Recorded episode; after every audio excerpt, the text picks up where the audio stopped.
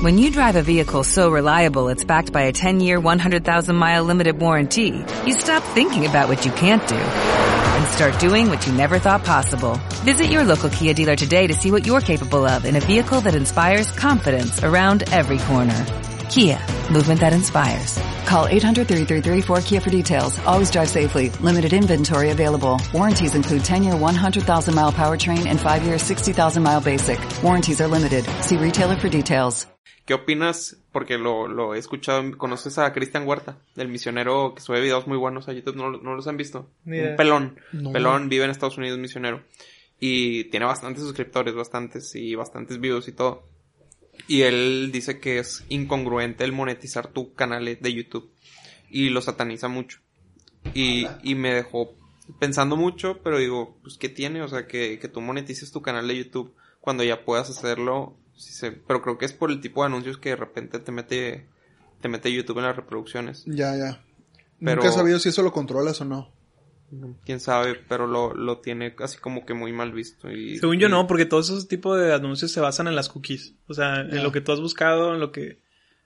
Pues YouTube se basa en eso para ponerte los anuncios. Cada quien tiene diferentes anuncios. Sí, porque yo de repente me meto a Amazon y busco audífonos y de repente me meto a Instagram, oye, pues no crees que están ahí Sí, los, promociones de, de audífonos y yo. ¿qué? ¿Cómo Instagram sabe eso? Y si yo me metí a a Amazon, que es una, es el problema de conectar, creo que es porque está conectado con Facebook, o sea, Amazon lo tengo conectado con Facebook y Instagram también, entonces Sí, a lo sí. mejor por eso el algoritmo trata así, pero, eh. Y lo malo es que literal, hace cuenta que una, una vez busco, no sé, el, el FIFA 21, así de que, ah, pues para ver cuánto va a estar, para comprarlo. Y de repente, pues me siguen saliendo lo que dices, anuncios y anuncios en Facebook y en Instagram, pero, o sea, no durante una o dos semanas, durante meses. Y de que, ah, pato, nomás lo busqué una vez, tranquilízate, o sea. Sí. O, o peor, cuando compras algo y te siguen saliendo anuncios de eso. de que, ah, ya lo compré. sí. Por favor, deja de molestar. No, y, ma- y lo bueno es que estás comprando algo que tú dices, ah, el FIFA, deberías de estar buscando armas o no. Este, Oye, Pero no sé. lo que dices de monetizar, yo creo que es peligroso, pero, bueno, no es peligroso, la mejor Es la que, palabra ¿cuál, es el, cuál, es, cuál es el el límite para Ajá. ya empezar a vivir tú de la evangelización? ¿Dónde Porque- está la línea? Sí, porque sí he visto, por ejemplo, Catholic Link, no sé si has visto que también está, o sea, el, el, el CEO vive de eso.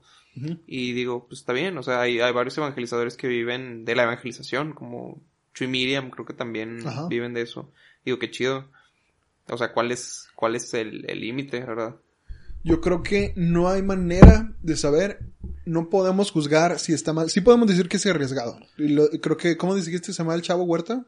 Cristian Huerta. Cristian Huerta. Creo que lo más correcto es decir, no que está mal, no satanizarlo, sino que sí es arriesgado. Porque si te empieza a ir muy bien y tu Dios se vuelve el dinero, ahí te puedes perder bien cañón.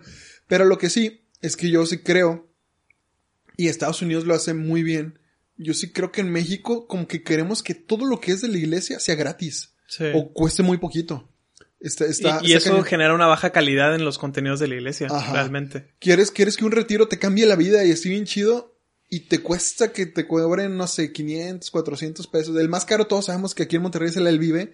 Pues el Vive es una maravilla de retiro. ¿Ya Lo vale- lo tomaste? Yo ya lo viví. Eh, no vamos a platicar de que es el El Vive porque ese es el punto de todos los retiros. A veces nos, nos queremos, queremos que todo sea totalmente peladito y en la boca y, y Sí. está, es, es, es totalmente incongruente porque te lo prometo que en la peda te gastas mucho más. Sí. En un viernes, de- en, acá en, en, en, en San Pedro te puedes gastar fácil el doble o el triple de lo que puede costarle el Vive. Y son experiencias que sí van a ser muy divertidas, que a lo mejor sí te dejan pues, una experiencia, un recuerdo muy chido. No, ni siquiera tengo que satanizar las fiestas, no. Te pueden dejar una, una, una peda muy chida que te la pasaste con ganas. Pero fue todo lo que hizo, no, no te, no trascendió en tu vida. Al menos que de pura casualidad hayas encontrado el amor de tu vida o hayas hecho una amistad así muy...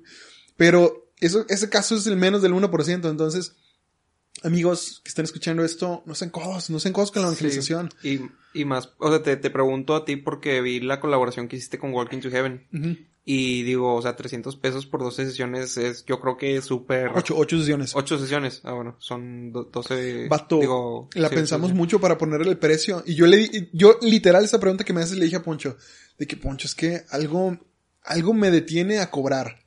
Le dije, mm, y, y luego le dije, pero, pero no te vengo a decir que no cobremos, sino que lo he estado reflexionando.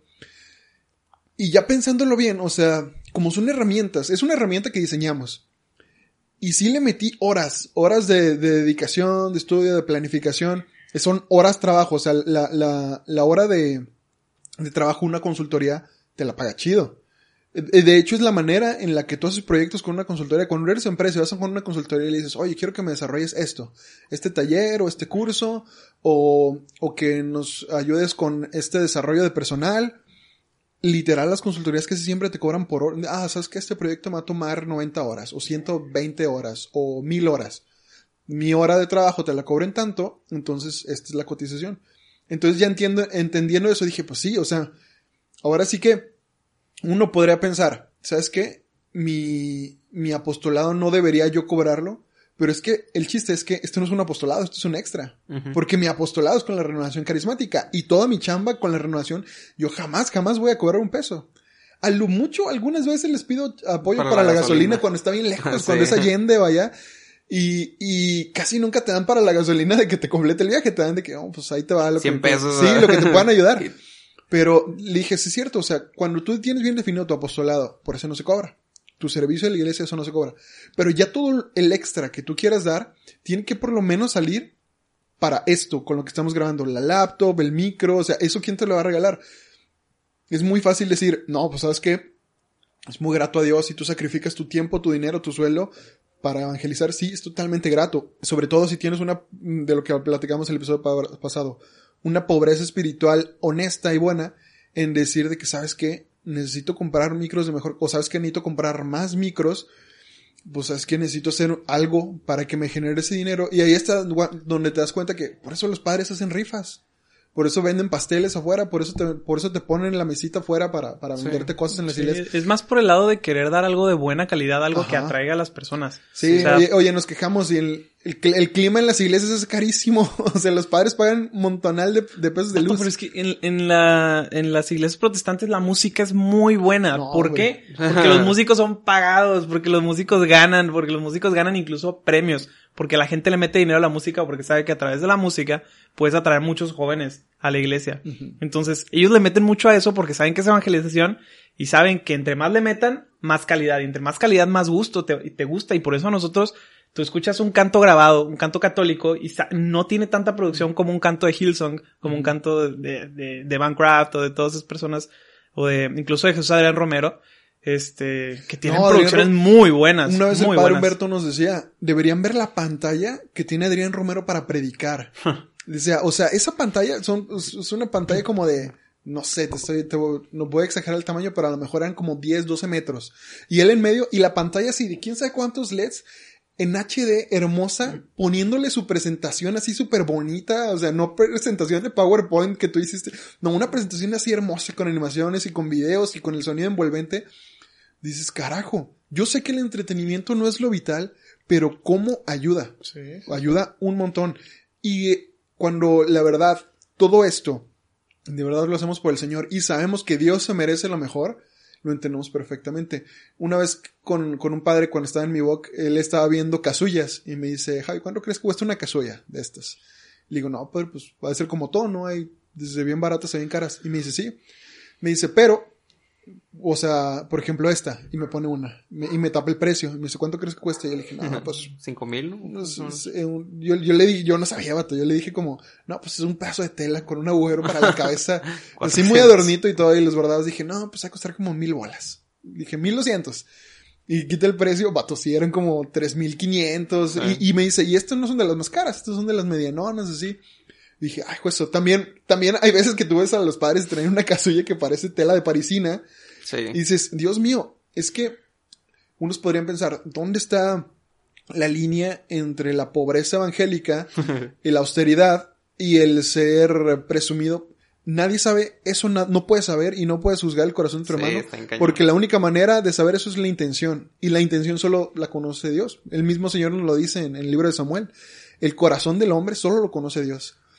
Entonces yo creo que lo más importante es, es preocuparnos por qué vamos a hacer nosotros con nuestro dinero y cómo le vamos a hacer nosotros para evangelizar. Y ya, que el mundo nos juzgue como él quiera, pero al final de cuentas el, el Señor nos va a ir diciendo por dónde, cómo sí, cómo no. Y te lo prometo que la calidad sí hace la diferencia porque está, está bien simple. Ahorita, y lo escuché la otra vez del podcast de Jacobo y Roberto, decían, un youtuber ya no puede darse el lujo de grabar con menos de 720. O sea, 720 es la calidad mínima que necesita un youtuber. De ahí para arriba, el HD es básico, o sea, 1080p, y de ahí para arriba, lo que pudieras. Pero sí es cierto, porque cuando tú te metes a ver un youtuber que tiene mal audio y mal video, dices, no, pues me da flojería, no lo veo. Entonces necesitas mínimo una cámara que te grabe en 1080. Y si eso pareciera superfluo, pues es que no, no es que sea superfluo, es que la gente ya está acostum- acostumbrada a un estándar mínimo de calidad. ¿Los celulares cuánto traen? Por ejemplo, el iPhone 6. La verdad no sé, desconozco. Por ejemplo, la Según cámara yo con la- traen 700 720, algo así. Los celulares, Estos. los iPhones. Ajá. Ya si es un Samsung sea- muy chido, ya traen 1080. Sí traen HD. el mío, los más nuevos. El, el, el S9 graba, graba en 1080. Está, está chido. Por ejemplo, la otra, la cámara con la que estás grabando la otra vez gra- era 1080. Si tú lo checas en YouTube y era 1080, está, está perfecto. Entonces, ahora sí que, que si no tenemos ese, sí, la mayoría ahorita tiene 100 720, porque ya, ya un, manejarte un estándar más bajo está, está cañón. Porque ya estamos muy avanzados en la tecnología, vato. Casi todos los celulares ahorita traen buena cámara. Mínimo 720, estoy casi seguro. Muy buen tema. Sí, vato. Y mucho de dónde... Y es que está en cañón esa línea que de hecho vamos a platicar de eso ahorita.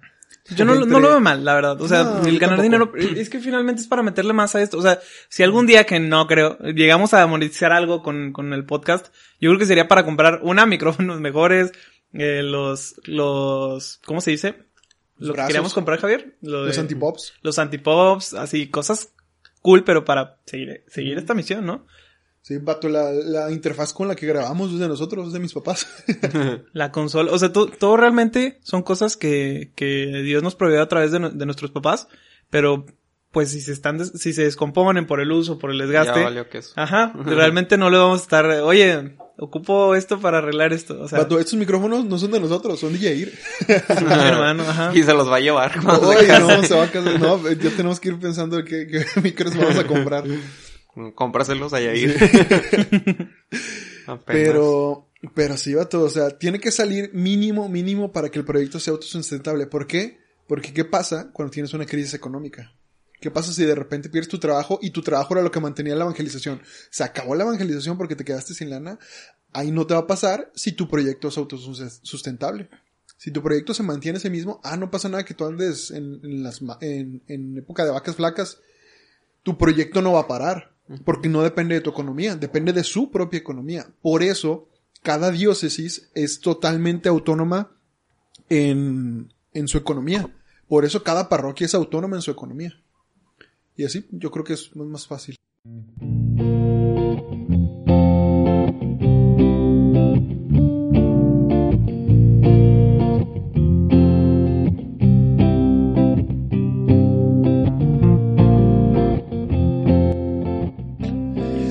Bueno, el tema que nos compete hoy está muy bueno. El- hiciste una buena pregunta. Este Ricky me preguntaba hace rato de que, vato, este es el primer libro protestante que, van, que vas a meter. Y yo recapitulé así súper rápido en mi cabeza y dije, sí, de hecho sí. Porque en- había entendido la pregunta como que es el primer libro protestante que lees. Y dije, no, este es como el cuarto o el quinto. El primero fue La cabaña. Pero, pero, Dios mío, qué buen libro. Amigos, este, eh, como ya escucharon en toda esta platicada de intro que nos acabamos de aventar, tenemos un invitadazo, un crack entre cracks. Mi hermano, mi compa, que aunque tenemos poco de conocernos, qué buena amistad, de la verdad Dios bendice en, que te manda personas chidas para proyectos chidos. Eh, tenemos al crack de, de Rick Flores que nos trae el libro de C.S. Lewis, Cartas del Diablo a su sobrino. Me aplaudo solo. date, date. Eh, eh, Vato, preséntate. Eh, pues soy Ricardo Flores, me dicen Rick Flores porque así me tengo en redes sociales. Es, es que es un problema porque yo, yo me, desde el principio me quería poner Ricardo Flores. Pero se ve bien feo, por ejemplo, Ricardo guion bajo Flores o Flores Sí. o Flores y le tienes que meter números y todo. Entonces dije, pues hay muchos Rickys, el nombre de Ricardo pues Ricky también tendría que ponérmelo bien, bien, ¿cómo se llama?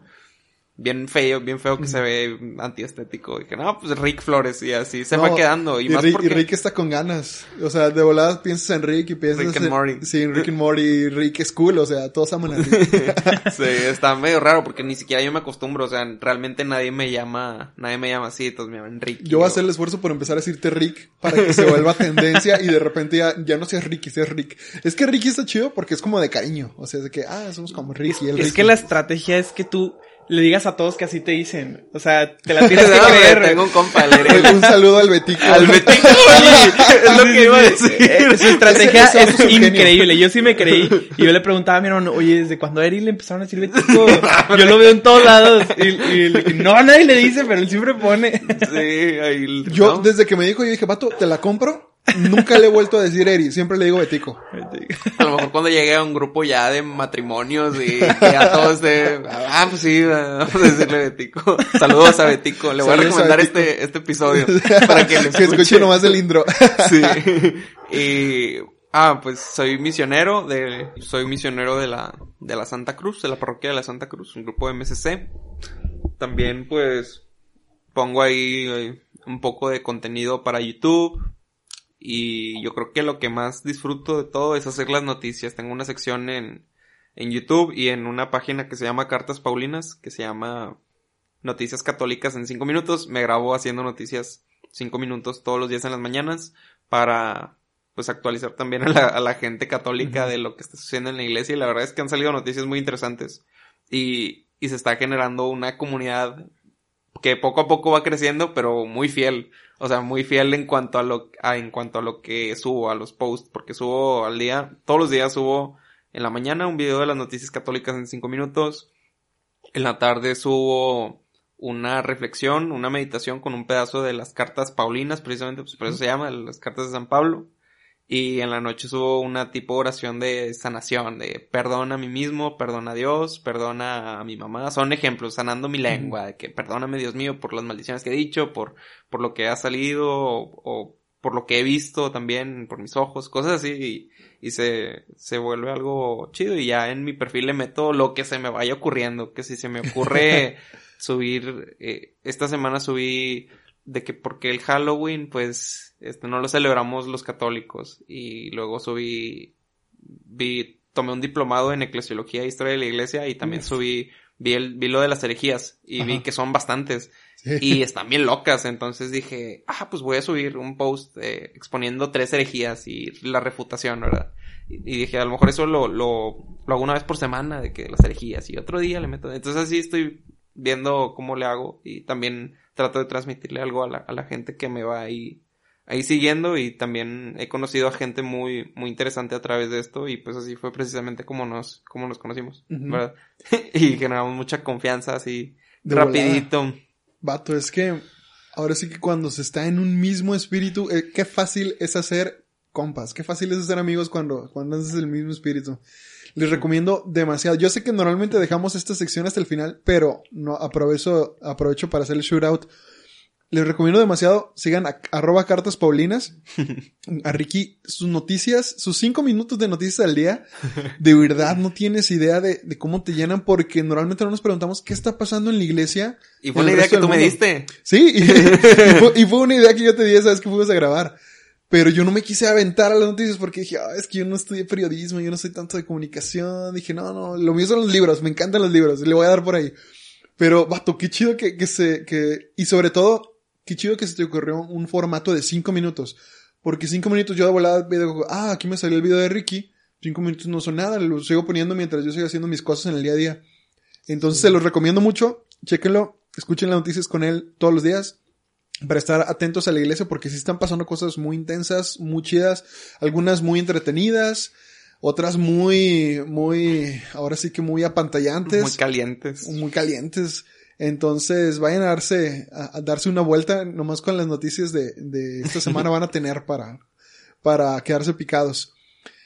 Em, pero, como les decía, pues hoy traemos un libro buenísimo. C.S. Lewis, Sí. autor de las crónicas de Narnia, mejor conocido como, como esto. Todos, yo creo que todos los que estaban escuchando vieron las películas de Narnia. Algunos a lo mejor leyeron los libros. Dicen Yo- que los libros están buenísimos.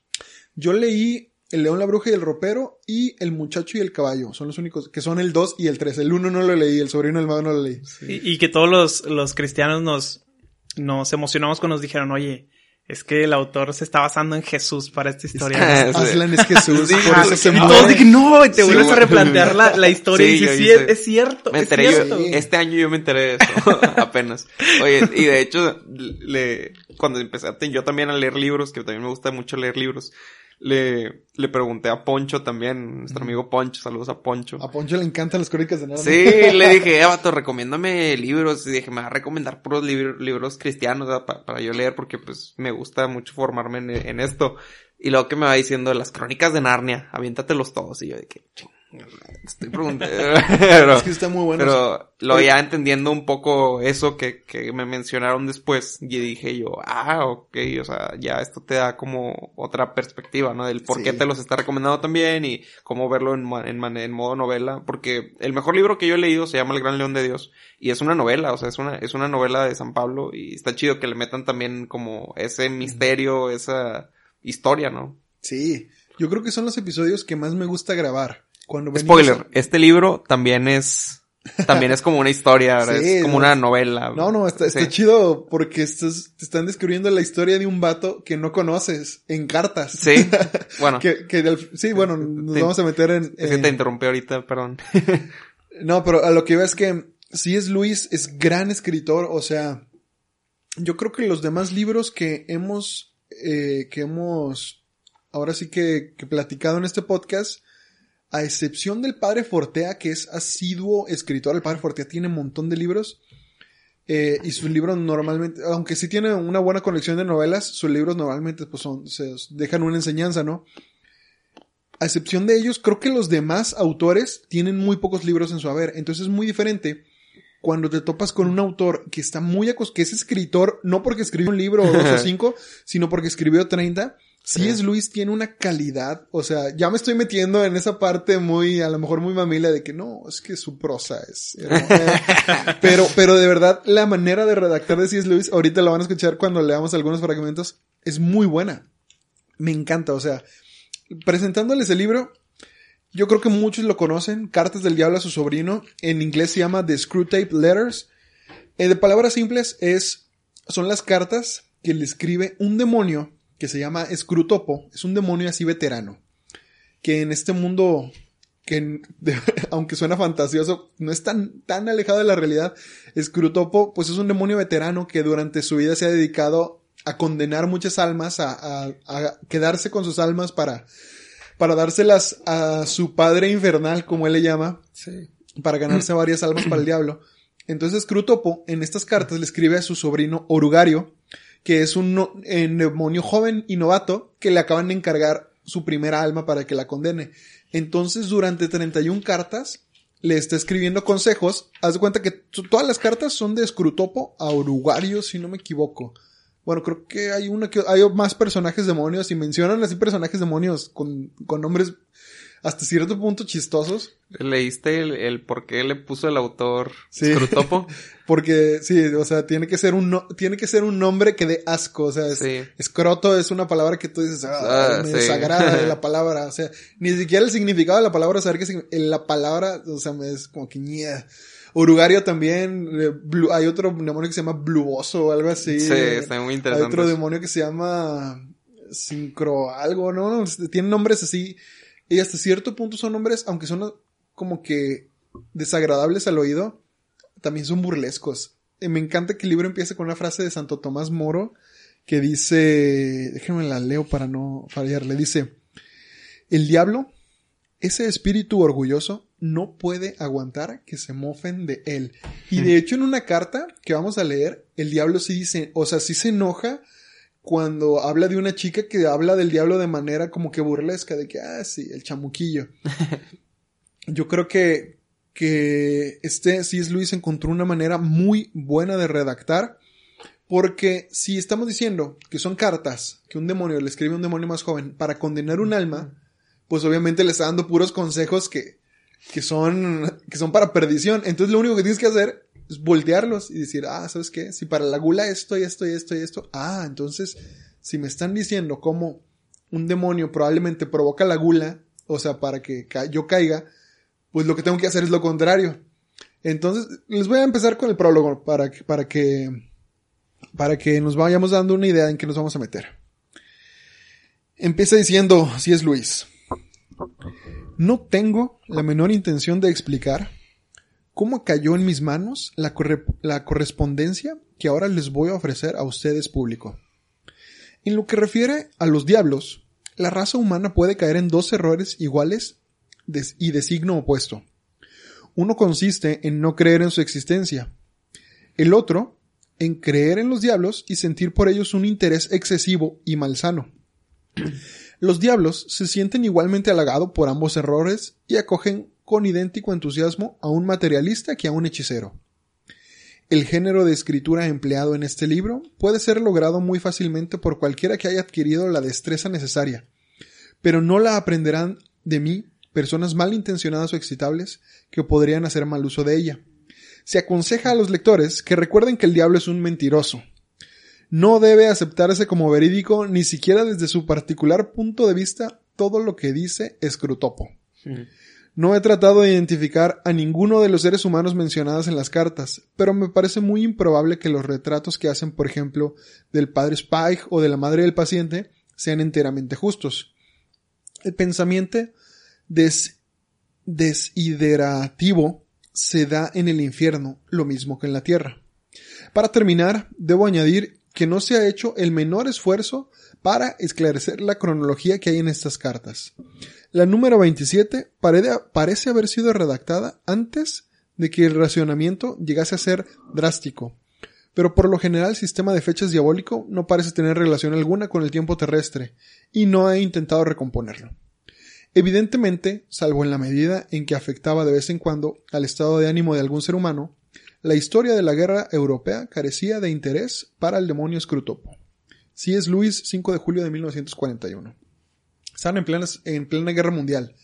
Si es Luis, de hecho habla sobre la guerra en, en, en el libro. En el pero- contexto. Sí, en el contexto. Pero este, como que el demonio novato dice que la guerra le interesa mucho y dice de que sí, destrucción, que los, que los hombres se maten.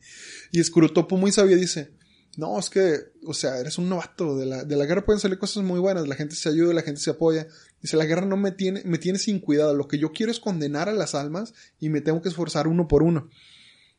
Entonces, lo interesante de estas cartas es que si es Luis, eh, eh, es una recopilación, si es Luis escribía para un periódico y escribía una carta, creo que por edición del periódico, y así empezó.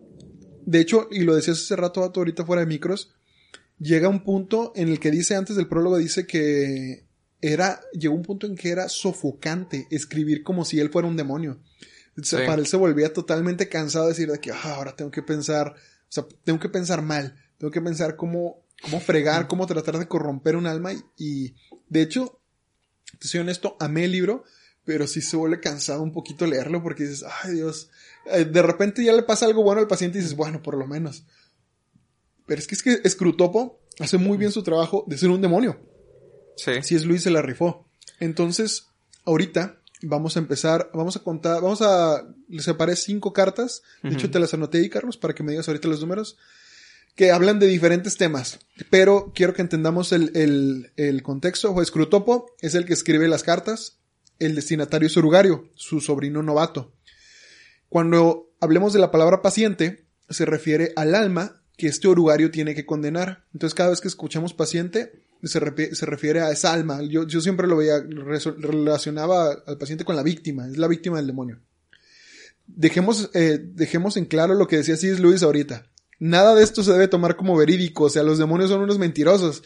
Entonces, aunque tú digas de que, ay, ¿a poco esa sí será la manera de tentar del diablo? No, no, para pensar, para que veas la manera en la que tienta el diablo, vete al episodio 3 de este podcast y luego ya regresa a este.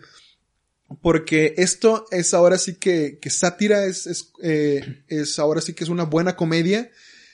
Y Pero tampoco está muy alejado de la realidad. para nada. O es, una, es una crítica social muy Sí, buena. Pero si es como, pues tampoco te lo tomes como verídico, como ahí Sí. dice el, el autor, ¿verdad? Y no, y no te lo tomes para nada como, sí, lo, lo dice muy bien porque yo en algunas partes decía, ay, Jesús, no estoy muy de acuerdo con que esa sea la naturaleza humana y de repente dije, ah, lo que dice si es Luis.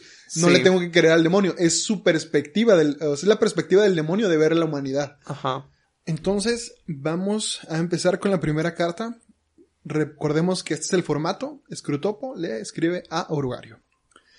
Empieza diciendo, mi querido Orugario, tomo nota de lo que dices acerca de orientar las lecturas de tu paciente y de ocuparte de que vea muy a menudo a su amigo materialista. Pero, ¿no estarás pecando de ingenuo? Parece como si creyeses que los razonamientos son el mejor medio de librarle de las garras del enemigo. Paréntesis, cada vez que hablemos del enemigo, obviamente nos referimos a Dios. no a Satanás. Sí, no es en Satanás, o sea, es un demonio el que está hablando. Entonces, cada vez que hablemos del enemigo, estamos hablando de Dios, de ¿Y Jesús. cómo le habla a Satanás? Le dice padre, ¿no? Le dice nuestro, le, le habla de varias maneras, pero creo que le dice nuestro padre infernal o así. Ahorita, ahorita lo van a escuchar. Entonces, eh, parece como si tú creyeras que los razonamientos son el mejor medio de librarle de las garras del enemigo. Si hubiese vivido hace unos pocos siglos, es posible que sí. En aquella época los hombres todavía sabían bastante bien cuando estaba probada una cosa y cuando no lo estaba y una vez demostrada la creían de verdad. Todavía unían el pensamiento a la acción y estaban dispuestos a cambiar su modo de vida como consecuencia de una cadena de razonamientos. Pero ahora, con las revistas semanales y otras armas semejantes, hemos cambiado mucho todo eso. Tu hombre se ha acostumbrado desde que era un muchacho a tener dentro de su cabeza bailoteando juntas una docena de filosofías incompatibles. Ahora no piensa, ante todo, si las doctrinas son ciertas o falsas, sino académicas o prácticas, superadas o actuales, convencionales o implacables. La jerga, no la argumentación, es su mejor aliado en la labor de mantenerle apartado de la iglesia. No pierdas el tiempo tratando de hacer de hacerle creer que materialismo es la verdad.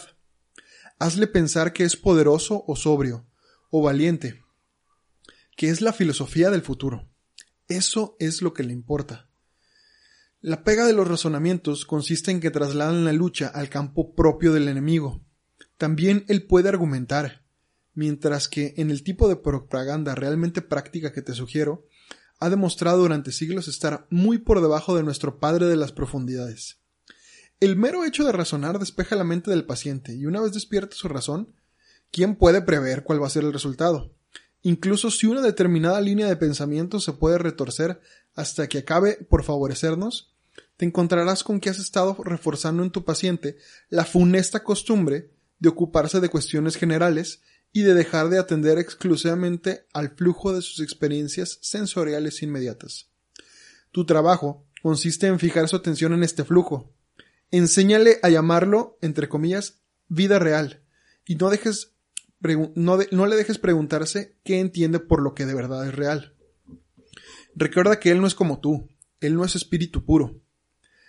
Al tú, tú al no haber sido nunca humano, y pone entre paréntesis a esa abominable ventaja que sí tiene el enemigo, tú no te puedes hacer a la idea de hasta qué punto son esclavos ellos del ordinario. Una vez tuve un paciente ateo, convencido, que solía leer en la biblioteca del Museo Británico. Un día mientras estaba leyendo vi que sus pensamientos empezaban a tomar un mal camino. El enemigo estuvo a su lado al instante. Por supuesto, y antes de saber a ciencia cierta dónde estaba, vi que mi labor de 20 años empezaba a tambalearse.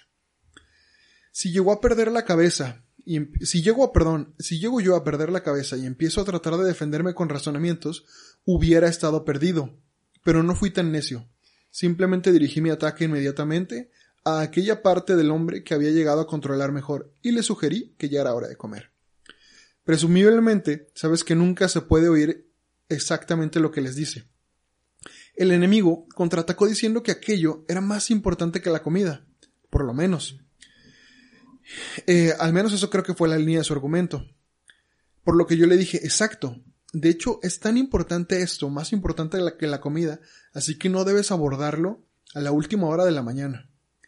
Con eso logré que la cara del paciente se iluminara perceptiblemente y cuando pude agregar, es mucho mejor volver a la biblioteca después del, del almuerzo y estudiarlo a fondo, con la mente despejada, el paciente ya iba caminando a la puerta. Una vez en la calle, la batalla ya estaba ganada. Le hice que viera un vendedor de periódicos que anunciaba la edición de mediodía y un autobús número 73 que pasaba por ahí. Y antes de que hubiese llegado al pie de la escalinata, ya le había inculcado la convicción indestructible de que, a pesar de que cualquier idea rara que pudiera pasársele por la cabeza a un hombre encerrado a solas con sus libros, una sana dosis de, entre comillas, vida real, con lo que se refería al autobús y al vendedor de periódicos, era suficiente para demostrar que este tipo de cosas no pueden ser verdad. Sabía que se había salvado por los pelos, y años después solía hablar de este confuso sentido de la realidad, que es la última protección contra las aberraciones de la lógica. Ahora él está a salvo en la casa de nuestro Padre de las Profundidades. Entonces ya me entiendes esta idea. Gracias a ciertos procesos que pusimos en marcha en su interior hace siglos, les resulta totalmente imposible creer en lo extraordinario mientras tienen algo conocido a la vista. No dejes de insistir acerca de la normalidad de las cosas. Sobre todo, no intentes utilizar la ciencia, y quiero decir la ciencia de verdad, como defensa contra el cristianismo, porque con toda seguridad le incitará a pensar en realidades que no puede ni tocar ni ver. Se han dado casos lamentables entre los físicos modernos. Y sí, él ha de juguetear con las ciencias de alguna manera, pues que se limite a la economía o a la sociología y no le dejes que se aleje de la invaluable vida real.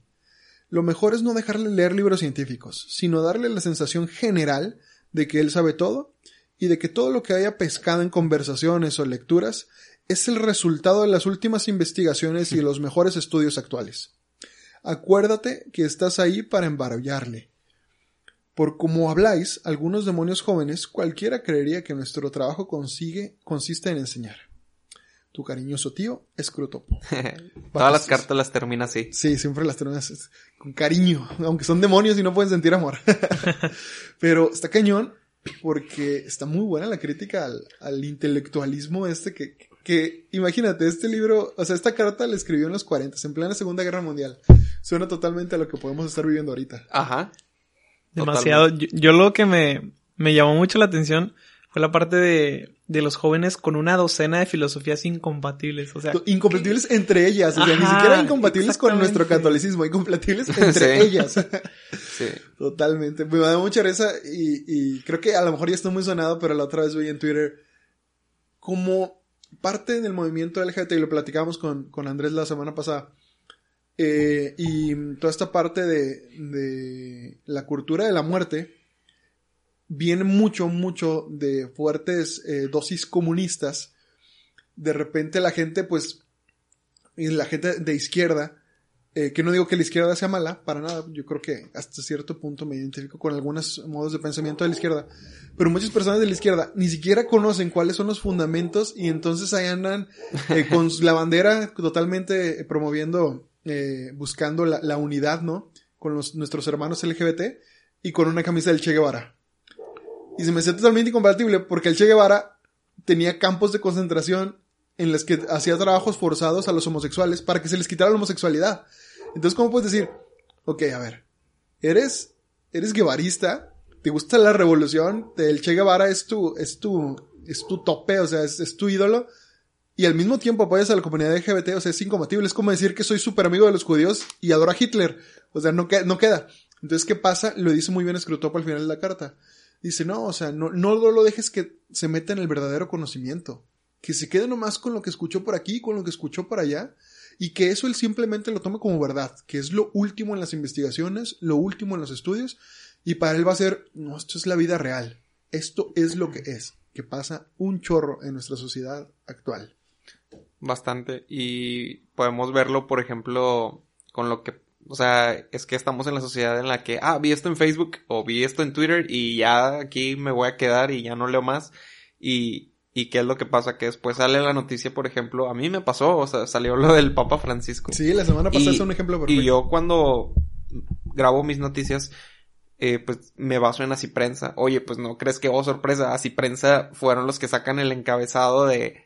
Eh, y me enojé bastante, o sea, eh, esto cambiaría, el Vaticano está cambiando lo que Cristo quiere, o sea, súper amarillista el título que puso de que el Papa Francisco hereje, todo eso, ¿no? Uh -huh. Y, Y luego ya me puse a leer y dije, o sea, ¿por qué, por qué está este título? O sea, ¿y por qué hay tanto alboroto? O sea, el alboroto se hizo súper, súper grande, o sea, mundial. Y fue precisamente por eso, porque creemos verdades a medias y, y lo tomamos como verdades absolutas cuando hay mucho más que, que ver. Sí, es muy peligroso, sobre todo porque la gente lee y lee las causas. El Papa Francisco apoya las uniones civiles homosexuales. ¿Qué quiere decir? ¿Está apoyando el matrimonio civil homosexual? No, de hecho el Papa Francisco nunca lo dijo. De hecho, si ves el documental, nunca lo dijo como tal. Él decía, al hablar de unión civil, de que se debía proteger y nunca sacar de una familia a una persona por ser homosexual. Pero para nada estaba hablando del concubinato. Para nada. De hecho, ese es todo un tema y hay una carta de la Congregación para la Doctrina de la Fe que habla sobre la postura de la iglesia y, y, las uniones eh, civiles homosexuales. Y es, es viejísima, es como del 2003-2004. Entonces el Papa Francisco no dice nada nuevo. El único que dice es, oye, si tu hijo es homosexual, ¿qué te pasa? O sea, eres un pésimo católico por correrlo de la casa, por tratarlo feo, por hacerle, eh, por, por ahora sí tratarlo como un paria. Oye, si tu hijo es, es homosexual, eh, no, pero otro ejemplo, eh, si una persona tiene una pareja y ya han viviendo muchos años en, en concubinato, son homosexuales los dos, digamos dos chicos, dos hombres, y de repente la, una, uno de los, de los vatos cae muy enfermo, pues en los hospitales, en, en, muchos tipos de enfermedades y, y, sobre todo cuando están en, en cuidados intensivos o algo así, pues nomás puede pasar la familia y la familia directa. Y dices, ay, juez, pues ahí él no tiene derecho de ver a una persona con la que ha convivido tantos años. Ahí debería haber, ahora sí que leyes que respalden e, esa unión eh, en el sentido en el que tienen derechos también en la parte de la cena. Es todo un tema. Digo, esto, eh, esto es un... Sí, pero... nada, o sea, comparado con lo que estamos viendo, de todos los temas, o sea, incluso de los mismos católicos, ¿verdad? que, que vemos cosas que, por ejemplo, lo de la veneración del cuerpo de Carla Cutis, que si incorrupto, que si no, y también ahí es un tema que dejamos súper al aire y después también por eso vienen todas las, todas las críticas, las críticas. porque también queremos tomar como verdad absoluta algo que, que ni siquiera nos adentramos a, a profundidad. Yo por eso dije, eh, aquí están diciendo esto y yo no opino, yo no digo nada. Esto es lo que está, lo que está sucediendo y, y qué es lo que hicieron con el cuerpo. Y, y ya, o sea, el, mi deber es, es informar. Pero si pasa, o sea, con infinidad, infinidad de temas y, y, y con filosofías precisamente. Y que me, qué mejor ejemplo que la, que la del catolicismo, porque pues tengo un amigo filósofo, se llama Jorge Torres Sí, ¿Sí lo conoces? Aquí lo vamos a tener próximamente. Spoiler al George. Es un crack ese Un saludo, George. Creo que nos está escuchando probablemente porque me dijo Ale que le gusta el podcast. Entonces, un abrazo, hermano. Pronto te tendremos por aquí. Y me está diciendo pues que el catolicismo es prácticamente, o sea, la religión, que todas las religiones son corrientes, no sé si, no quiero decir cosas. Corrientes de pensamiento. Sí, o sea, vienen siendo filosofías. Entonces, pues como se contrapone también muchas cosas que, que nosotros queremos pensar cuando ya somos católicos, cuando ya somos católicos y también le queremos tirar un poco al, al gnosticismo y un poco al, a todo. Al panteísmo. sí, a todas las herejías de la New Age. Entonces está ahí en cañón. Y es que sí, el, ese es el problema. Si tú, si nosotros sí, yo estoy seguro que todas las religiones son una corriente de pensamiento y por lo tanto pueden llegar a tener su propia filosofía. No por nada todos los seminaristas se avientan la licenciatura en filosofía primero, antes de que la licenciatura en teología. Yo creo que es lo más importante, saber separar que nuestro pensamiento y nuestra, nuestra manera de ver la vida, porque es lo que nos enseña la iglesia, no solo se queda en eso, no solo se queda en un pensamiento, sino se vuelve totalmente un estilo de, un estilo de vida práctico, completamente. Nosotros no podemos, o sea, imagínate, y es lo que podríamos criticarle, no sé, a lo mejor, y me voy a meter en terrenos que no desconozco y George nos podrá corregir después, pero yo veo a los existencialistas, a los nihilistas, a estas personas con esa filosofía de que la vida no tiene sentido, no tiene propósito alguno, por lo tanto, como carece de sentido, pues no importa lo que hagas, no va a o sea, no va a trascender, o si trasciende solo sirve, ahora sí que, para propósitos a lo mejor egoístas, bla, bla, bla. Y tiento, yo digo, wow. Y no me acuerdo de quién era la, famosa frase del... Era un filósofo y la otra vez lo vi publicado en, en la página de George Eh, sigan a Filoso George en, Instagram. le, hago el shout out de una vez. Eh, decía un, un viejo filósofo. Ahora la pregunta correcta es: Pues si nada de esto tiene sentido, ¿por qué no el suicidio? Y me acordaba de un capítulo de Naruto en el que Itachi está de morrillo y se va a suicidar. Dice que no, pues es que la vida se me parece sin sentido. Y se tira, se tira de un barranco y se va a matar. Y antes de que toque el suelo dice, ah, no, se arrepiente y se alcanza a salvar. Y dice, no, o sea, hay un instinto humano que... Entonces le tratan de meter mucha filosofía, pero lo que voy es que yo digo, ok, entiendo a los existencialistas, entiendo a los nihilistas, entiendo por qué piensan así. Entonces, ¿cómo viven su vida? No creen en la esperanza, no creen en la bondad humana, no creen en, en la práctica de las virtudes. Y si, y si no viven como lo que, como piensa su filosofía, entonces su filosofía es una filosofía vacía. Yo sé que lo estoy generalizando mucho, pero digo, wow, o sea, basto, nos podemos ir tan, por tantas corrientes de pensamiento y perdernos, perdernos en, en lo que está diciendo Screwtape, en, Screwtopo, perdón, en esta, en esta carta. Que tu paciente crea que está lo más actualizado y tiene la- el pensamiento más moderno y la mente más abierta. Oye, pero como la, la manera en la que las personas, eh, efectivamente, las personas fuera de la iglesia dan un juicio de la iglesia sin siquiera probar tantito de lo que hay adentro. O sea, ellos, por las notas amarillistas, por los escándalos de la iglesia que son muy graves, pero por eso ya generalizan a toda una iglesia que es universal, que se encarga de muchísimas cosas alrededor del mundo, que es la que tiene más organizaciones de, de ayuda a, lo- a los enfermos, a los pobres, más hospitales y así. Por las notas que salen en el periódico de contradicción, que pues sí llaman mucho la atención, ya juzgas a toda una iglesia que, que tiene demasiadas acciones buenas y que tiene mucho que ofrecer para la felicidad de las personas. Entonces yo creo que ahí es donde, donde podemos ver el ejemplo perfecto. Sí, y lo que estamos diciendo tampoco está peleado como que no, no te cuestiones y no tampoco investigues sobre las filosofías. O sea, el mejor ejemplo yo creo que es Jorge de que pues el vato es católico y, y es filósofo, o sea, y pone, pone distintas publicaciones de distintos filósofos. Y digo, qué chido, o sea, poder también cuestionar de, de- en vez tu fe, hacerte preguntas, pero tener tú en claro cuál es la filosofía con la que tú estás viviendo. Eso, eso- Esa cosa ya es totalmente distinta, ¿verdad? De que esto es con lo que estoy viviendo, pero me gusta también investigar y, y, o sea, sobre todo, sobre todo este rollo que, que parece muy interesante, pero no lo, no lo tengo por qué vivir, ni lo tengo por qué, por qué predicar, ni anunciar, ni nada. Si yo tengo bien claro cuál es mi, mi manera de vivir, ¿verdad?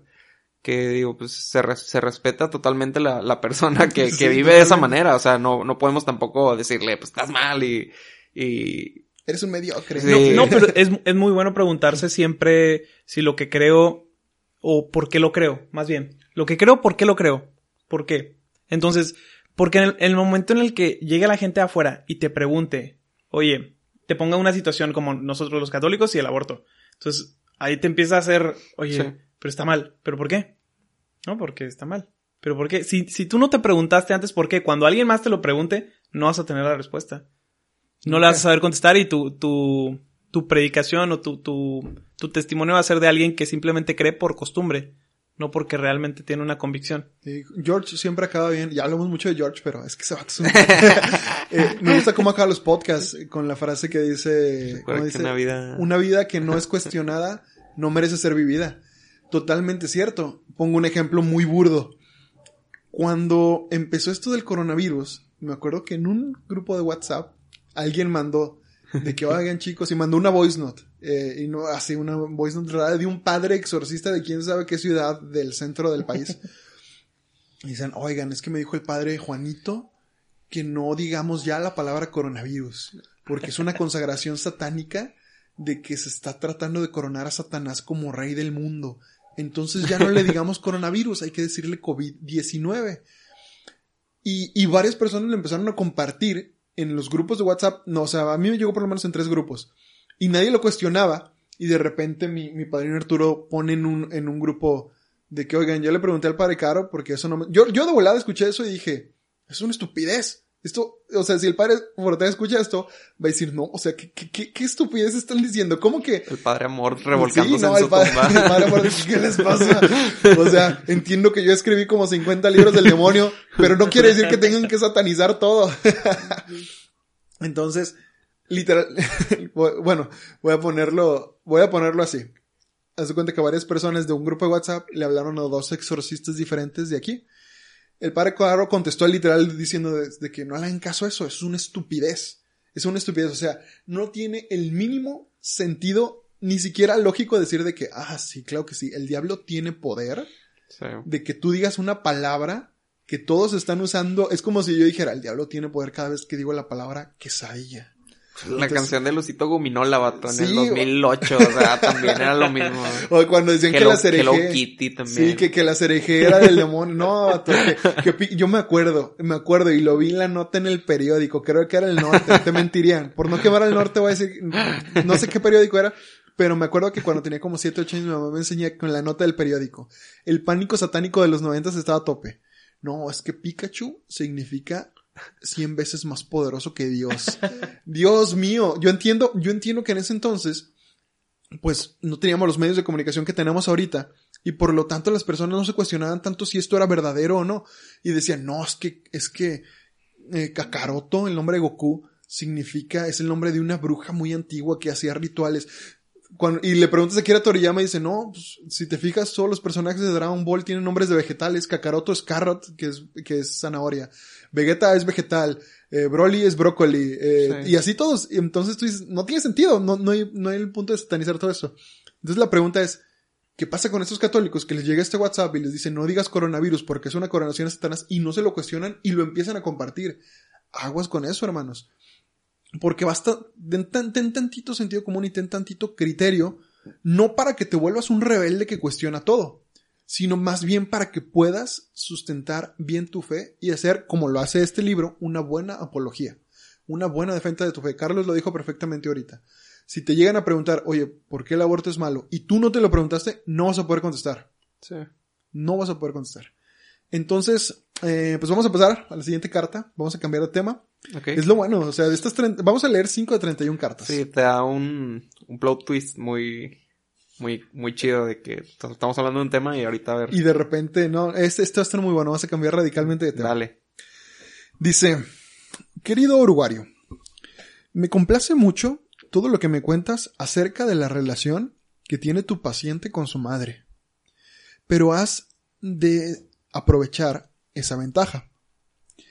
El enemigo debe estar trabajando desde el centro hasta el exterior, haciendo cada vez mayor la parte de la conducta del paciente que se rige por sus nuevos criterios cristianos. Y puede llegar a su comportamiento para con su madre en cualquier momento.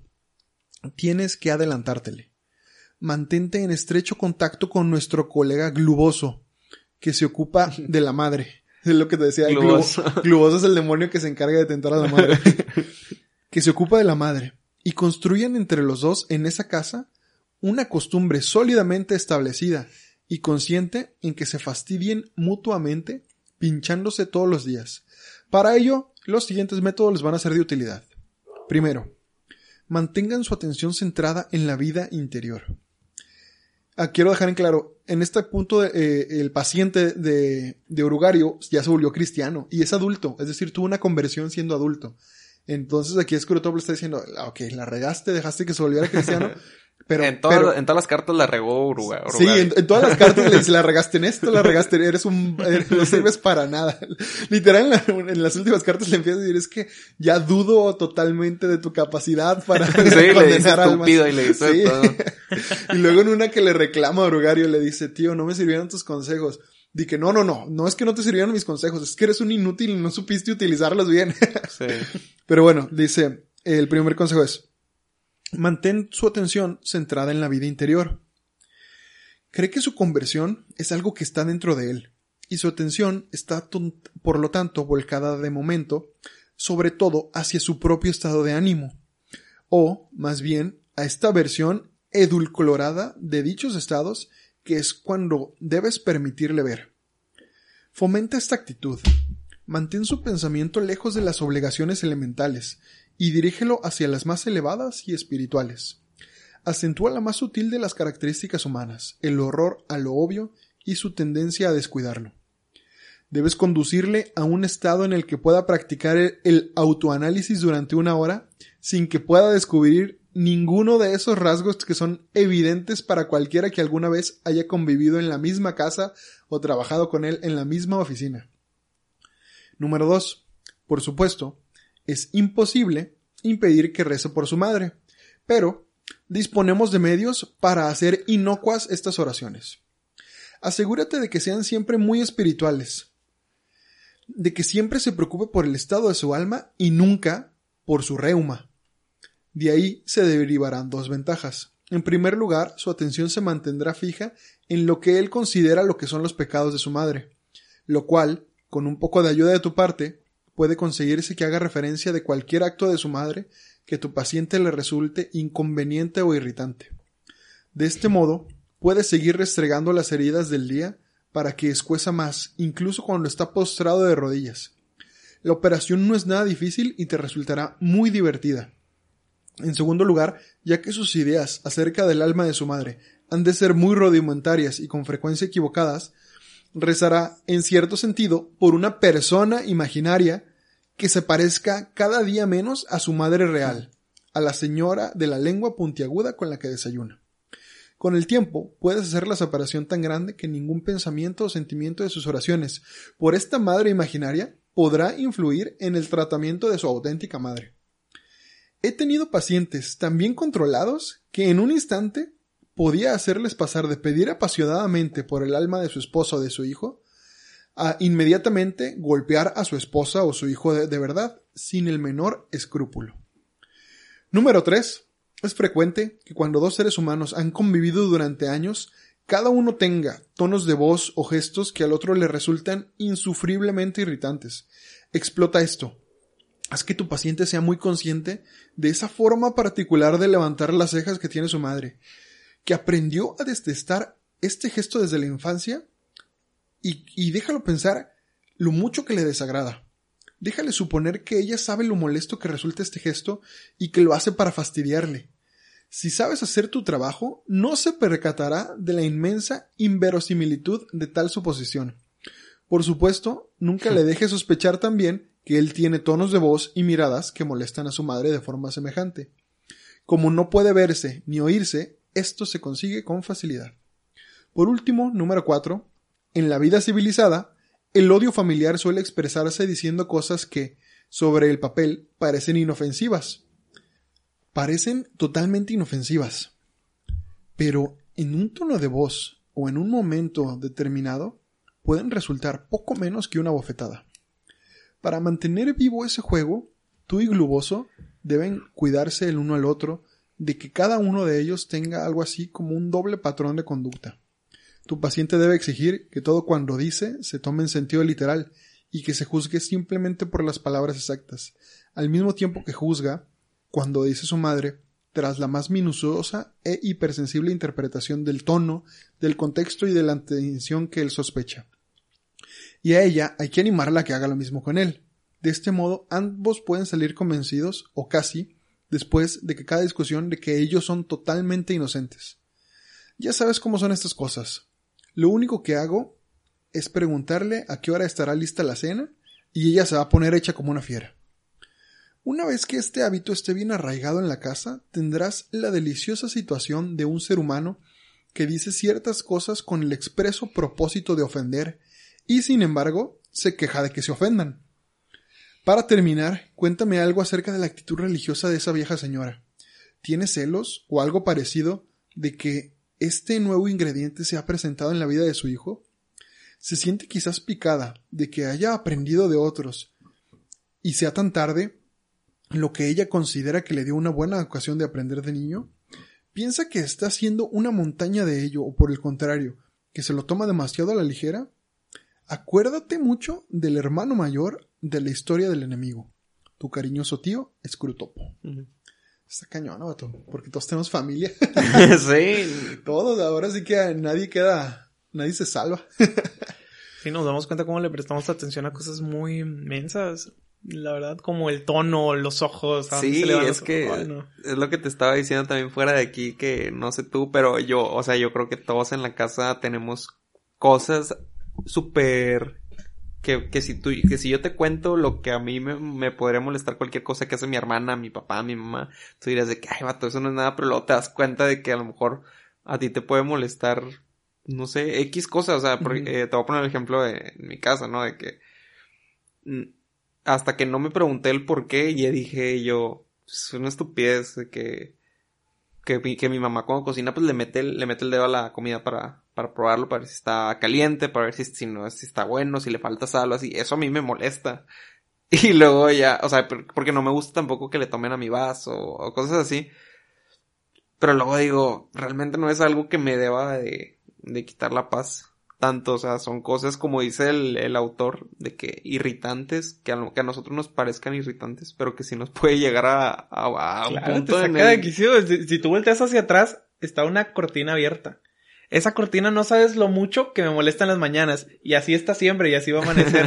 y yo siempre le digo a Javier, Javier, cierra esa cortina porque me molesta mucho la vista. Entonces, yo me despierto en la mañana, se me olvidó decirle a Javier en la noche que la cerrara, y me despierto con el, con el dolor así en los ojos, porque tengo hipermetropía, me arden los ojos con la luz. Y, y es algo que tú dices, es una cortina, la puedes cerrar en cualquier momento. Sí. Y tú dices, a lo mejor Carlos está haciendo mucho show. Y yo digo, pero es que nada más hay que cerrarla. O sea, no tiene tanto. Entonces es algo que saca Y- y mucho yo de digo, quicio, pues, que ¿no? me gusta que esté abierta porque hace calor y que corre el aire. Sí. Entonces, sí, son cosas muy pequeñas, pero que sí nos puede sacar de quicio y cosas Sí. muy específicas. Y sobre todo cuando nos volvemos molestones, o sea, porque yo creo que, yo creo que el bullying en nuestra cultura mexicana es, es parte, pero hay una línea. O sea, todos somos como que carro, como que, y hasta lo ven en grupos juveniles o en tu familia, con tus primos, con quien sea, con tu grupito de algo. Hay un reba, y a veces ese reba implica carro, de que, no sé, Carlos es el que siempre, no sé, hipotéticamente, es el que siempre llega tarde. Entonces siempre le tiran de eso, de que, ah, cuando Carlos dice ya voy, ya- eh, llego a las nueve, es porque a las nueve se va a meter a bañar.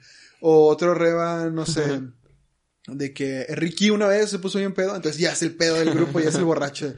Entonces siempre te están tirando con eso, pero hay veces en el que tú ya no separas el carro del querer molestar, ofender, y lo dice, me lo dice muy bien al final de esta carta, dice, dice, tengan cuidado, dice, cuiden mucho esa parte en la que busquen herir al otro con, con esa frase que saben que le va a molestar y que además se haga el ofendido porque se ofendió. Es decir, te digo de que, ah, mujer, Carlos siempre llegas tarde y de que ya, vato, pues deja de decirme cosas. Ah, siempre, no aguantas nada de carro. Es decir, yo te estoy diciendo eso. Y si soy honesto, y aguas con esto, personas que nos están escuchando y que les está cayendo el saco, aguas con esto. Si tú dices algo para molestar al otro y luego, para molestarlo aún más, dices, ah, no aguantas nada y te ofendes de que se ofendió, estás regando y le estás cayendo totalmente en la trampa en la que está hablando el demonio ahorita. O sea, te haces el ofendido porque se ofendió tu hermano cuando tu intención originaria era ofenderlo. Entonces, aguas, aguas con eso porque ahí es crueldad pura. Tú dices, ah, pero es una broma, pero es carro. Uy, pues qué divertido, pero te lo prometo que la otra persona no se le hizo nada divertido. Entonces hay que tener, ahí- y ahí tú dices, ¿dónde está la caridad? ¿Dónde? Porque el que se está divirtiendo eres tú. Divirtiendo en recosta de tu hermano, la palabra se llama crueldad.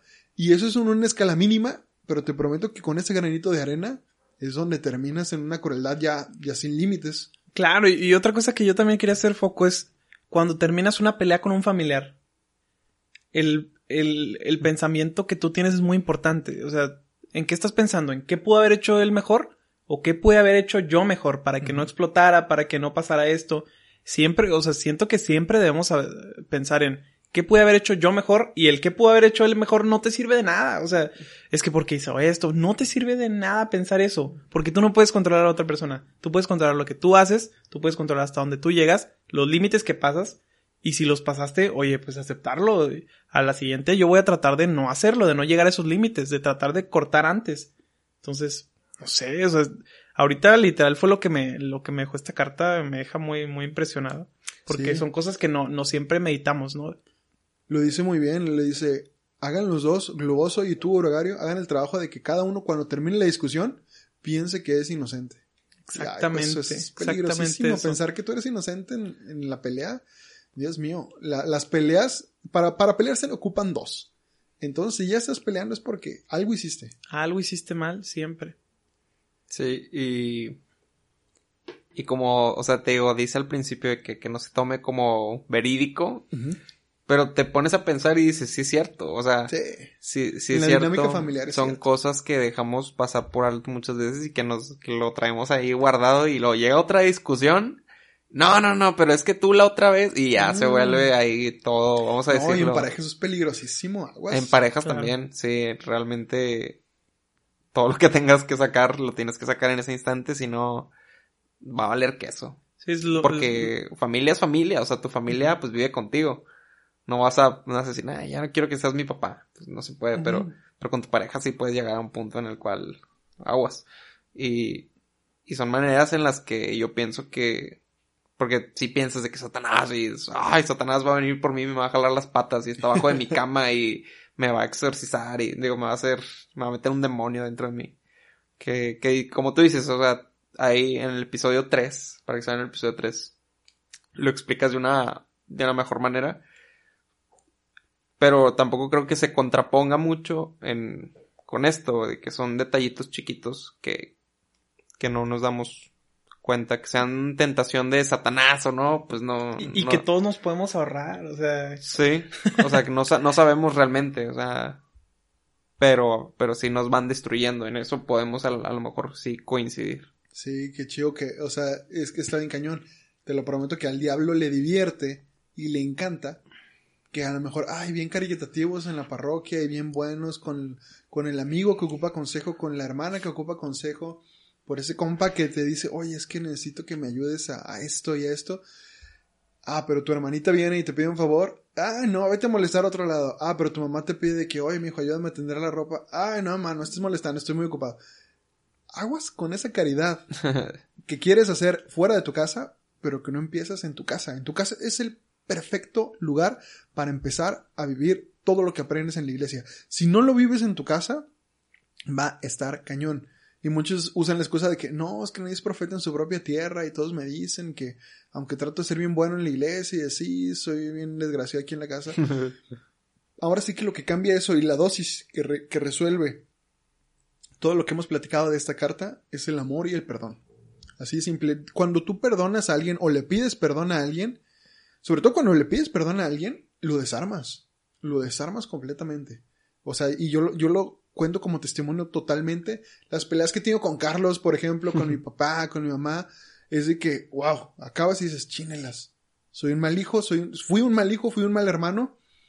Voy y le digo, ¿sabes qué, pa? Perdóname, ¿sabes qué, Carlos? Y siempre se arregla y se arregla perfecto y hasta queda mejor que como estaba antes la relación. Porque el perdón sana, libera. O sea, ahora sí que reconstruye completamente. No por nada es lo mismo nuestra vida de gracia. Cuando nosotros queremos empezar a llevar una vida de gracia, el primer paso es confesarnos. No es el único. Sería erróneo pensar que nos confesamos y ya estamos viviendo en gracia. No. La gracia se construye en amistad con Dios, en relación con Dios. Pero sí el primer paso es pedir perdón. Oye, ahí, ahí quiero hacer un, un paréntesis porque literal me llevó así como flash de que el momento en que el- la familia se acostumbra a no pedirse perdón. O sea, que la familia se acostumbra a ya, déjalo pasar, se nos va a olvidar. no, o sea, eso es O que no hablan de los temas que dicen tóxico. nada X. O Ajá, sea, no, hubo esa pelea, explotó algo, ya nunca lo vuelven a hablar. No lo vuelven, claro que no, porque todo eso se queda en el corazón y se queda en la mente, en la memoria. Y cada que, que llega una tentación a la mente, que tienes un enojo con esa persona, te da más coraje porque esa persona te hizo un daño que, que no has sanado y que no has perdonado. Entonces, el hecho de, de acostumbrarnos a no perdonar, a, a no pedirle perdón a nuestra familia es muy, muy tóxico y, y más si son familias que no hablan mucho, que no son muy expresivas. No, pues es que nosotros somos así, no, aunque lo sientas muy forzado, pídele perdón a tu hermano, aunque, aunque no hablen tanto, pídele perdón, dile, exprésale así con palabras. Oye, lo siento, la verdad que me siento muy mal por lo que hice. No necesitas decir nada más que lo siento. Y él va a sentir el perdón porque al final son una familia y Dios derrama su gracia, así. Tú hiciste el esfuerzo y te, te quitaste todo el orgullo para ir a pedirle perdón a tu hermano. Él derrama su gracia. Eso es un acto totalmente de amor, donde te, te dejas vulnerable ante, ante tu hermano, ¿no? Sí, y sobre todo cuando el problema con esto de ir a pedir perdón o de, o de querer contentarnos con el otro es de que tú, lo como dice ahorita eh, Scrutopo en las cartas, queremos presuponer cómo va a reaccionar el otro. Y decimos, no, es que yo no le quiero ir a pedir perdón a mi papá porque es bien grosero y porque me va a decir de que no, vete con tu perdón a otro lado. Porque va a creer que tiene la razón. Sí, También. o porque le voy a... Te lo prometo, si tú eres católico y estás escuchando esto, te prometo que el amor no queda en vano. Los actos de amor que tú haces por los demás no son en vano. Le hacen bien a tu alma y a su alma. Y aunque en ese momento parezca que, que, que- y te sientes humillado porque pediste perdón y te ignoraron o te hablaron más feo o, o quisieron empezar otra pelea, tú vete con la frente en alto, no creyéndote soberbio y de que fuiste mejor cristiano, sino sabiendo que hiciste lo que te costó mucho, que te dominaste a ti mismo, que te venciste a ti mismo y que hiciste lo que Jesús te ha pedido que hagas. Amar a tu prójimo como a ti mismo. Entonces, pues ahora sí que, que hagamos ese esfuerzo, quedémonos con esto y es, es lo bonito de este libro, o sea, es, es una reflexión de que dices, ay, juez, te está hablando de la paciente y la relación con su madre, pero esto es lo, lo- lo- lo increíble, hay que hacer ahora sí que, que lo contrario de lo que nos dice Scrutopo y no dejar sobre todo esas, eh, esas pláticas, lo que dice ahorita Carlos, sin hablarse. Me encanta una frase de Doctor House y con eso cierro para pasar a la siguiente carta. Una frase de Doctor House está buenísima. el- el- no voy a poner el contexto. Simplemente una paciente le dice de que, bueno, sí, estoy muy herida y todo, pero el tiempo sana las cosas. Y House le contesta bien chido. No, el tiempo no arregla nada. De hecho, si no haces nada, las cosas se van a quedar exactamente como están. Hacer cosas es lo que cambia las cosas. El tiempo no cambia las cosas. No hacer nada deja las cosas exactamente como están. Es lo mismo con tu problema familiar. Oye, explotó una pelea entre tus tíos, entre- entre- con tu primo, con por tu el, papá, con por quien el sea. terreno. con tu tío por el terreno en Sí, ya, Navidad. ya se acercan Uy, esas ya se peleas acercan eh, tan tradicionales. Oye, se queda eso sin hablar, se queda sin tocarse ese tema, no se, arre- no se arregla. Te prometo que puedes tener ese odio, ese resentimiento 4, 5, 10, 20 años. Sí. Literal, y pasa. Entonces, amigos, si tienen un resentimiento con un familiar, personas que nos están escuchando, ahora sí, esperabas una señal divina. Habías estado pensando, y te lo prometo que esto no es coincidencia. Y perdón por ponerme profético, pero te prometo que esto no es coincidencia. Si tú habías estado reflexionando que tienes que contestar, contentarte con alguien de tu familia, perdonar, pasar página, así como lo hizo Jesús en el Evangelio, como nos lo enseñó Jesús en el Evangelio, pues esta es la señal que estás buscando. Ve y habla con esa persona, ve y dile, ¿sabes qué? A mí me heriste por esto, por esto y por esto, pero yo quiero estar bien contigo porque eres parte de mi familia, porque, porque amas mucho a alguien que yo amo mucho, porque yo quiero estar bien contigo, porque no quiero estar incómodo cada vez que nos veamos en una reunión familiar, sino que yo quiero empezar a tener un cariño hacia ti y que tú me empieces a tener... Habla lo que tengas que hablar y no lo dejes a la deriva, porque lo único que vas a alimentar es el rencor. Y como decíamos en, en otro episodio, el rencor es como tomarse veneno y esperar a que el otro se muera. Entonces pasemos a la siguiente carta. La siguiente carta está, muy buena. Eh, le pregunté a Ricky de que, bro, dime cuáles cartas te gustaron a ti. Pásame el número, Carlos, ¿cuál, te- cuál es? 17. Y, y las, las primeras dos cartas las escogí yo. y Las siguientes tres las escogió Ricky. Están muy buenas. También te mencioné la, la que acababas de leer, creo. ¿Y ¿Esta también? Sí. Ah, sí, es cierto. Tú me dijiste la de la madre. Oh, vato, entonces te hice caso en cuatro. Yo nomás escogí la primera. Eh, es que están buenísimas. Sí.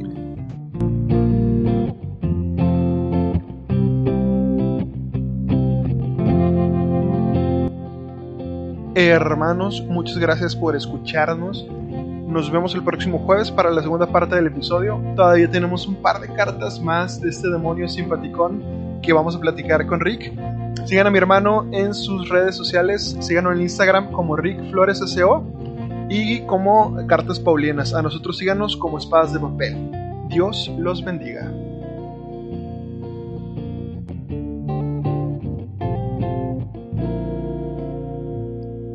Espadas de Papel, The Podcast.